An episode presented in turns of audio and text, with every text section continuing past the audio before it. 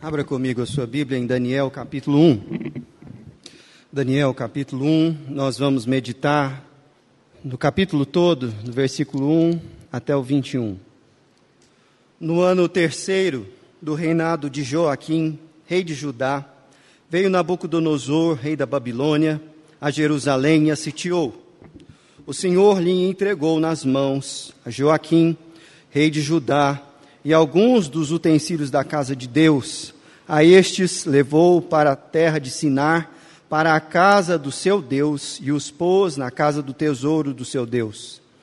Disse o rei a Aspenaz, chefe dos seus eunucos, que trouxesse, que trouxesse alguns do filho, dos filhos de Israel, tanto da linhagem real como dos nobres, jovens, sem nenhum defeito, de boa aparência, instruídos em toda a sabedoria, doutos em ciência, versados no conhecimento e que fossem competentes para assistirem na, no palácio do rei e lhes ensinasse a cultura e a língua dos caldeus. Determinou-lhe o rei a ração diária das finas iguarias da mesa real e do vinho que ele bebia, e que assim fosse mantidos por três anos, ao cabo dos quais assistiriam diante do rei. Entre eles se achava dos filhos de Judá Daniel, Ananias, Misael e Azarias. O chefe dos eunucos lhes pôs outros nomes, a saber, a Daniel, o de Beltesazar, a Ananias, o de Sadraque, a Misael, o de Mesaque, e a Azarias, o de Abednego. Resolveu Daniel firmemente não contaminar-se com as finas iguarias do rei, nem com o vinho que ele bebia. E então pediu ao chefe dos eunucos que lhe permitisse não contaminar-se. Ora, Deus concedeu a Daniel misericórdia e compreensão da parte do chefe dos eunucos. Disse o chefe dos eunucos a Daniel: Tenho medo do, seu, do meu senhor o rei que determinou a vossa comida e a vossa bebida. Porque, pois, veria ele o vosso rosto mais abatido do que o dos outros jovens da vossa idade? Assim poderíeis, é, poríeis em perigo a minha cabeça para com o rei. Então disse Daniel ao cozinheiro-chefe: a quem o chefe dos eunucos havia encarregado de cuidar de Daniel, Ananias, Misael e Azarias. Experimenta, peço-te, que teus servos, os teus servos, dez dias, e que se nos deem legumes a comer e água a beber. Então, se veja diante de ti a nossa aparência dos jovens que comem das finas iguarias do rei. E segundo vires, age com os teus servos. Ele atendeu e os experimentou dez dias. No fim de dez dias, a sua aparência era melhor. Estavam eles mais robustos do que todos os jovens que comiam das finas iguarias do rei.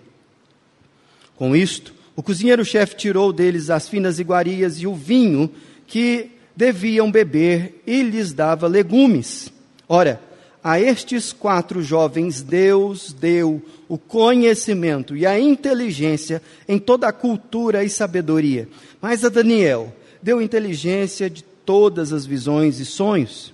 Vencido o tempo determinado pelo rei, para que os trouxessem, o chefe dos eunucos os trouxe à presença de Nabucodonosor. Então o rei falou com eles, e entre todos não foram achados outros como Daniel, Ananias, Misael e Azarias. Por isso passaram a assistir diante do rei. Em toda a matéria de sabedoria e de inteligência sobre o que o rei lhes fez perguntas, os achou dez vezes mais doutos do que todos os magos e encantadores que havia em todo o seu reino. Daniel, continuou até o primeiro ano do rei Ciro. Essa é a palavra do Senhor. Eu não sei você, mas a impressão que eu tive é que essa semana a notícia mais comentada, ou pelo menos a que teve mais repercussão nos noticiários, foi justamente o caso do monarca no Flow Podcast. Você pode não ter ouvido esse negócio e tá aqui boiando, Flow, o que, que é isso? Bom, isso já fala um pouco sobre a sua idade, mas está tudo certo. O Monark, junto com o Igor, em 2018, eram dois caras desempregados que tentavam ganhar algum dinheiro transmitindo seus jogos de videogame na internet. E eles resolveram fazer um canal comentando esses jogos. Esse canal logo migrou de nicho e passou a ser um canal de cultura geral e de entrevista.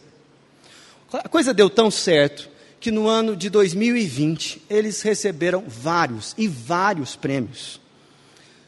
Entre os podcasts mais ouvidos no Brasil. Gente, nós estamos falando de episódios que têm aí 14, 15 milhões de exibições semanalmente. Não é pouca coisa. É coisa de dar inveja a muito veículo de comunicação grande e estruturado. Acontece que essa semana, na entrevista de segunda-feira, quando o monarque recebia, junto com o Igor, a Tabata Amaral, uma, é, uma deputada federal de um partido de esquerda, e o Kim Kataguiri, um camarada deputado federal também, mas mais de direita, discutindo lá sobre liberdade de expressão e outras coisas. Olha aqui que o, o monarca falou. A esquerda radical tem muito mais espaço do que a direita radical, na minha opinião. As duas tinham que ter espaço. Eu sou mais louco do que todos vocês. Eu acho que o, nazi, que o nazista tinha que ter um partido nazista, reconhecido pela lei. Além disso que ele falou, ele falou que era absolutamente legítimo as pessoas terem o direito de ser anti-judaicas, serem anti-judeus. E, gente, a repercussão que isso deu nos meios de comunicação foi impressionante. Não só por causa do absurdo do que ele falou, mas também pela reação dele no dia seguinte, que falou que essas palavras dele não deveriam ser consideradas porque ele estava bêbado e fumando maconha na hora que ele estava gravando. Então, é uma coisa assim, para falar. é, bom, que, que acontece? Os patrocinadores do canal já logo recolheram um apoio, falando: nós não vamos mais apoiar esse tipo de fala e esse tipo de conteúdo. E na sequência, a, a repercussão negativa do negócio fez com que o monarca fosse desligado da empresa do que ele ajudou a fundar. A coisa foi tão séria, pastor, que, olha só, quem aqui sabe o que, que é a bicicleta Monarch? É? Gente, a empresa Monarch soltou uma nota, falando: oh, nós não temos nada a ver com isso. e não tinha nada a ver mesmo. Mas é para tentar descolar a imagem do, do fato. Um tanto de gente que já tinha sido entrevistado naquele programa, que era visto como uma principal plataforma de atingir a juventude urbana escolarizada, começou a cancelar a autorização. Falou: ó, eu gravei aí, mas não quero que vocês exponham mais um conteúdo do que eu disse, não, pode tirar acabou. Ei, o trem foi feio. E eu não quero aqui, suscitando o assunto, chamar a atenção de vocês para o juízo de valores daquilo que foi dito, e porque eu acho que muita coisa já foi falada sobre isso. E, mas o que eu quero chamar a sua atenção aqui é para esse fenômeno novo na nossa sociedade, que é do sujeito que ele é influencer. Isso virou profissão. Desde o produto de maquiagem, até o carro que você vai comprar, ou as suas opiniões políticas, elas são baseadas, muitas vezes, naquelas pessoas que influenciam você nas redes sociais. E é lógico que isso é um fenômeno que tem muito mais força nas gerações mais novas, mas a verdade é que os influencers sempre existiram, sempre existiram a capacidade de qualquer um de nós aqui publicar algo é que mudou. E isso é, é algo recente mesmo. e a gente precisa de sabedoria para aprender a lidar com essa ferramenta de publicação. Agora, a prova de que influencers sempre existiram é justamente o texto que nós acabamos de ler. Olha, aqui está registrado o fato de que o rei da Babilônia, Nabucodonosor, após cercar, sitiar e conquistar Jerusalém, uma das primeiras coisas que ele fez, depois de levar os despojos materiais, foi estabelecer uma linha clara sobre como aquela cultura que ele havia subjugado poderia de alguma maneira influenciar poder e a capacidade de expansão do, do império que ele estava formando. É exatamente isso que ele faz no versículo 3. Se não, veja você. Disse o rei a Aspenaz, chefe dos eunucos, que trouxesse alguns jovens de Israel, tanto da linhagem real como dos nobres, jovens sem nenhum defeito de boa aparência, instruídos em toda a sabedoria, doutos em ciência. Para quê? Para serem influencers. Para serem conselheiros do rei. E essa posição era muito cara para os imperadores, porque à medida que o império ia crescendo, era necessário ter um pouco da dimensão do que significava aquela cultura que tinha sido aglutinada, de como a geografia daquele lugar contribuía ou não para o domínio do império. E essa assimilação ela ia acontecendo e aconteceu em todos os impérios. Nós estamos aqui diante da Babilônia e do caso dos meninos que foram levados para lá. Agora, pare para pensar no seguinte: esses rapazes, num contexto absolutamente adverso e complicado, que se opunha à fé deles, conseguiram influenciar o império da Babilônia a ponto de virá-lo de cabeça para baixo. Quatro rapazes, sem internet, sem WhatsApp, fizeram muito barulho na Babilônia. Mas a questão não é só isso. É que o barulho que eles fizeram e a influência que eles fizeram foi uma influência do bem. Foi uma coisa do reino. Foi algo que devia impressionar a mim e a você. Porque eles não simplesmente ficaram influentes por fazer palhaçada, por lançar um meme que bombou, ou por tirar a roupa na frente de muita gente. Eles influenciaram por causa do seu relacionamento com Deus. E eu acho que nós vivemos numa sociedade que nós precisamos pensar sobre esse aspecto. E hoje eu gostaria de caminhar com vocês nos próximos minutos na direção de discernir quais são as marcas que levaram esses rapazes a serem influencers do reino no tempo em que eles viveram. E basicamente eu quero falar para vocês três coisas. Eles eram intelectualmente preparados. Eles eram santos. E eles foram muito ousados. E nesse aspecto, cada um de nós aqui precisa aprender com esses meninos a como lidar com todas essas possibilidades que estão diante de nós e daquilo que a gente pode ou não publicar. Vamos caminhar? Eles eram intelectualmente bem preparados. Eu já li aqui, mas repito. Veja que o final do versículo é, 4 diz o seguinte: ah, instruídos em toda sabedoria, eu estou no meio do versículo 4, doutos em ciência, versados no conhecimento e que fossem competentes para assistirem no palácio do rei lhes ensinasse a cultura e a língua dos caldeus. Esses meninos eram intelectualmente preparados. Geralmente, quando nós olhamos para a postura de Daniel e os seus amigos e exaltamos o exemplo deles, o primeiro movimento nosso é falar daquilo que, daquilo que eles rejeitaram daquilo que eles se opuseram à cultura. Mas esse não é o primeiro movimento do texto.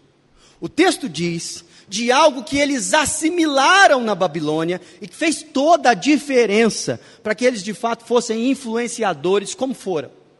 É verdade que eles tinham uma bagagem doméstica que levou eles para um império intelectualmente preparados. Eles já eram doutos, eles já se destacavam em conhecimento e ciência, eles tiveram acesso a um ensino de qualidade. Eles aprenderam a ler. E eu lembro do doutor Elon quando ele dizia: Ó, oh, presta atenção, difícil é aprender a ler, o resto está escrito. não é não? É complicado, mas é isso mesmo. Eles aprenderam a ler com a Torá, com a lei do Senhor. E daí para frente não pararam mais. E eles eram doutos. Mas veja que eles não pararam no tempo. O versículo de número 5 diz: Determinou-lhes o rei uma ração diária e finas iguarias da mesa real e vinho, mas presta atenção. E que assim fossem mantidos por três anos, a cabo dos quais assistiriam diante do rei. Eles entraram num processo de aprendizado de língua e cultura e de conhecimento que não foi brincadeira num curso superior de três anos, esses caras foram submetidos não só a uma dieta alimentar, mas uma dieta intelectual. E eles responderam com competência e com aprendizado. Tanto é que, quando o rei foi analisá-los sobre a cultura dos caldeus, dá uma olhada no versículo 20, em toda a matéria de sabedoria e de inteligência sobre o que o rei lhes fez perguntas, os achou dez vezes mais doutos do que todos os magos e encantadores que havia em todo o seu reino. Isso é que eles sabiam mais da Babilônia do, quem é, do que quem era babilônico. E essa é uma coisa para nós pensarmos, porque, meus irmãos, se você se lembra do texto que abriu esse culto, em Provérbios capítulo 4, Versículo 7 diz que o princípio da sabedoria é: adquire a sabedoria com tudo o que você puder. Esses meninos entendiam isso e eles amavam o conhecimento porque eles sabiam que a verdade existe e que ela pode ser conhecida. Nós vivemos num tempo em que opiniões sobre os fatos valem muito e às vezes valem mais do que os fatos mas a realidade é composta de conhecimento verdadeiro e não só de opiniões. E às vezes as discussões elas se tornam tão complexas que, como o pastor Samuel disse hoje de manhã aqui, às vezes a gente fica meio vendido sem saber do que é a verdade. Mas mesmo que nós não conheçamos a verdade a respeito de assuntos específicos, a Bíblia diz que ela existe e que ela pode ser conhecida. E nós, meus irmãos, como povo de Deus, muitas vezes perdemos a possibilidade de sermos mais influentes, porque conhecemos pouco da área a que o Senhor nos confiou o ministério do trabalho, o ministério da educação de filhos, o ministério do ensino da palavra de Deus. Jesus já dizia que o povo dele erra por falta de conhecimento. E essa é uma verdade, meus irmãos, que se nós quisermos ser influentes no reino, nós precisamos ter uma postura diferente para com essa realidade do preparo intelectual. As gafes que nós vimos essa semana podiam ser, ter sido evitadas com um pouco mais de preparo. E nós devemos ser mais misericordiosos com quem erra, porque nós vivemos na cultura da performance, da propaganda e do cancelamento. E todo mundo erra, todo mundo erra. Mas o caminho para superar esses erros é adquirir o conhecimento. E isso está colocado aqui. Portanto, não pense que você será um influencer, uma pessoa que de fato faz diferença no reino de Deus, se você não tiver uma postura adequada para aquilo que Deus resolveu revelar. Tem muita coisa encoberta. Mas a verdade é que nós somos o povo do livro da revelação da graça de Deus e do livro das suas obras. O livro das suas obras é a criação, E existe um universo inteiro para revelar um Deus infinito. E por que, que você se contenta com a ignorância? Isso é uma coisa para a gente pensar. Por que você acha que a revolução educacional ela floresceu no meio justamente do cristianismo e de países cristãos? Porque nós entendemos que o mundo que Deus criou revela a sua glória. Ele não é uma extensão de Deus, ele revela Deus. E se Deus revelou, resolveu revelar a sua glória, por que, que você trata com preguiça a botânica? Por que, que você trata com preguiça a matemática? Por que, que você trata com desleixo as estruturas que formam a linguagem? Gente, isso é fantástico. Para um povo que crê que o Verbo se fez carne, não tem impulso maior do que estudar. E esses meninos entenderam isso. Mas eles não eram só cabeções, eles juntavam coisa preciosa que é conhecimento e piedade. Eles eram santos. E isso fica patente aqui no versículo ah, de número 8. E aqui nós estamos passando àquilo que eles decidiram rejeitar da cultura. Versículo 8 diz: Resolveu Daniel firmemente não contaminar-se com as finas iguarias do rei, nem com o vinho que ele bebia. Às vezes a gente fica pensando de tantas coisas que ele poderia rejeitar, porque a comida Comida foi exatamente o alvo central daquilo que ele fez questão de se afastar. Bom, se você fosse um judeu da época de Daniel, você estaria associando a sua piedade e a sua devoção a Deus a pelo menos três coisas: a circuncisão, o respeito desse ato como um sinal da aliança, a guarda do sábado e a dieta proposta na lei. E essa dieta proposta na lei, ela, ela tinha várias restrições. Se você ler o Pentateuco, você vai ver o tanto de coisas que eles não podiam comer. E louvado seja Deus, porque todo mundo aqui pode comer bacon, dando glória a Deus, porque Jesus já cumpriu isso aí.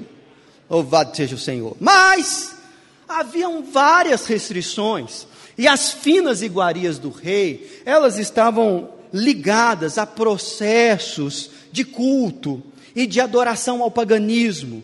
E a refeição estava sim associada a uma cooptação religiosa, que Daniel fez questão de rejeitar. Gente, isso não é pouca coisa, porque de fato ele colocou tanto as penas quanto o chefe da cozinha numa saia muito justa. Mas o fato é que eles olhavam para a cultura e com toda a capacidade intelectual que eles tinham, eles podiam se deliciar com muita coisa que parecia apetitosa aos olhos. Mas eles falam: não, nós temos um compromisso com o nosso Deus. Isso teve uma extensão tão grande que mexeu com a identidade deles. Porque não se engane, eles estavam sob uma pressão muito maior do que eu e você acreditamos que estamos na cultura de hoje. Ninguém aqui teve o nome mudado simplesmente porque abriu uma rede social ou porque entrou numa sala de aula.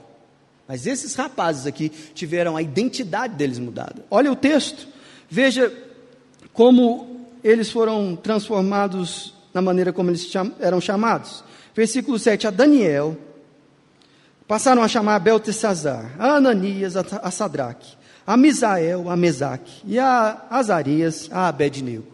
Quando você vai ver a raiz do nome, dos nomes, você vai ver que todos esses nomes fazem uma referência a Deus e ao seu amor e à aliança do seu povo, com o seu povo. Entretanto, todos os nomes que eles receberam fazem referência aos deuses da Babilônia. E assim, respeitando todas as coisas, sabe como é que eles eram chamados? É como se o seu filho, que você pensou no nome dele, falava, vai chamar Rafael, o Senhor cura ele passasse a chamar alguma coisa parecido como Iemanjá cura, ou Ogum é o meu médico.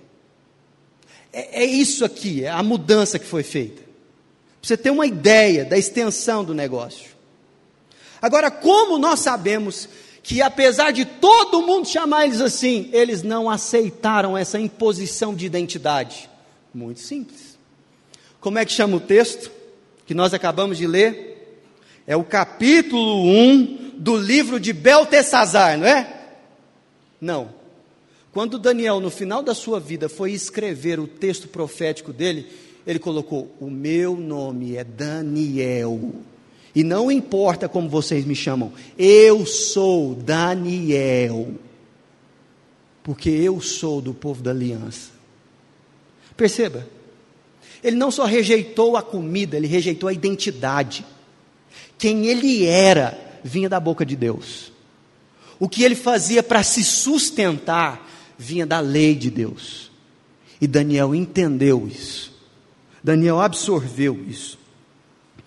E, meus irmãos, isso fez com que Daniel pudesse influenciar de fato.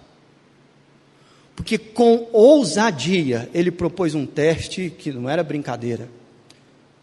Porque ousadia é a última marca que eu queria destacar aqui. Veja só o versículo 12. Versículo 11 começa dizendo: Então disse Daniel ao cozinheiro. E o que, que ele disse? Versículo 12: Experimenta, peço-te, os teus servos, dez dias, e que se nos deem legumes a comer e água a beber. O que ele estava dizendo aqui era o seguinte: olha, nós não podemos nos contaminar com isso que você está nos servindo. Mas eu vou provar para você que o jeito de Deus é melhor do que o seu jeito, é melhor do que o meu jeito. Porque, por preferência pessoal, você acha que ele não queria comer o pudim feito lá? Gente, pudim, devia ter pudim lá. Mas esses dez dias, eles comeram legumes e água. Para falar assim: olha, vocês vão ver que o jeito de Deus é melhor. E foi exatamente isso que aconteceu. Porque eles tinham uma proposta, ao invés de simplesmente protestar. Eles tinham uma proposta de obediência concreta à palavra de Deus. Em dias de haters na internet, em que a reação é virulenta, violenta e de ódio, pessoal ali, Daniel e os seus amigos, eles não tinham só vociferações para condenar o erro dos outros ou os problemas da culinária babilônica, eles tinham uma proposta positiva de como alguém deveria se alimentar para agradar a Deus no meio daquilo tudo. Ele não estava só protestando, ele tinha algo para propor. E olha que interessante, Deus honra essa postura. Deus honra essa postura. Porque nós vemos no versículo ah, de número 15: no fim dos dez dias, a sua aparência era melhor, e estavam eles mais robustos do que todos os jovens que comiam das finas iguarias do rei. Hoje nós temos uma juventude que anseia por popularidade e por influenciar de fato sua geração, o que não é ruim. Mas a Bíblia nos ensina que se isso não for acompanhado de preparo intelectual, de uma vida de santidade e de ousadia para de fato propor a esse mundo coisas que sejam coerentes com a palavra, essa influência não causará repercussão e se causar repercussão, não será uma boa influência. E, e, gente, e esses meninos aqui, eles foram usados com poder para virar a Babilônia de cabeça para baixo, numa época em que eles não tinham como contactar o rei. Mas sabe de uma coisa? Quando eles foram entrevistados, o rei falou: para tudo para tudo, porque eu quero esses caras perto de mim. Não tem condições eu privar a minha administração do conselho desse pessoal. preparo intelectual, santidade e ousadia. Isso me faz lembrar um certo homem que certa vez, também sem muita, muitos recursos midiáticos, colocou a Palestina de cabeça para baixo. E ele não fez isso sozinho. Ele fez isso com pescadores, gente simples, mas que depois que começou a andar com ele, se tornou sal da terra e luz no mundo. Era assim que Jesus se referia aos seus discípulos. Mas a coisa mais impressionante é que eles não eram atraídos simplesmente pela popularidade de Jesus. Quando eles se aproximaram de Cristo, a primeira coisa que eles falavam, sabe o que, é? Mestre, eu preciso aprender contigo. Tudo que eu sabia estava errado. O Senhor é o meu mestre. Mestre. O Senhor é o meu mestre. E, e diante desse negócio, eles olhavam para si mesmos e olhavam para o mestre, e apesar de toda vontade de aprender, sabe o que eles falavam? Retira-te de mim, porque eu sou pecador. Porque a noção de santidade que eles tinham ao ter contato com Jesus era algo que eles nunca tinham experimentado antes. E olha que esses rapazes foram criados naquela cultura em que o santo dos santos não podia ser adentrado, mas diante de Jesus, eles falavam: Retira-te de mim, porque eu não posso estar na tua presença. E olha que eles eram covardes. Mas depois de andar com Jesus por três anos, o mesmo tempo que Daniel ficou lá na Universidade da Babilônia, esses caras abriram a boca em Jerusalém e o mesmo sinédrio que condenou Jesus virou para eles e falou: Não é para pregar mais, tá bom? É para ficar quieto. E o Pedrão virou para eles e falou assim: Ó, veja o seguinte, compete a vocês julgar: é melhor obedecer a homens ou a Deus? Vocês podem soltar a gente, a gente vai continuar pregando. Por quê? Porque eles tiveram um encontro com o Mestre, com o Santo dos Santos, com o dono de todo o poder. Nós vivemos em tempos, meus irmãos, de impérios midiáticos e de potenciais de comunicação nunca antes vistos a pessoas simples como eu e como você mas eu vou te dizer que nada disso fará diferença se nós não buscarmos o conhecimento do mundo que Deus criou e da Sua palavra. Uma vida de santidade, porque a podridão desse mundo fede. E em nome de Jesus sermos ousados para pregar. Por isso eu quero encerrar aplicando essa palavra em algumas direções diferentes, e a primeira delas, eu quero falar com você que ouve o discurso dessa época falando sobre identidade. Por exemplo, identidade de gênero. Há uma pressão muito grande na nossa sociedade a você associar quem você é aos impulsos sexuais que você sente. E isso pode ser muito complexo. Na verdade, isso é paganismo puro. A Bíblia diz que você é quem Deus diz que você é. Você é um filho amado por quem o Pai entregou o seu filho unigênito.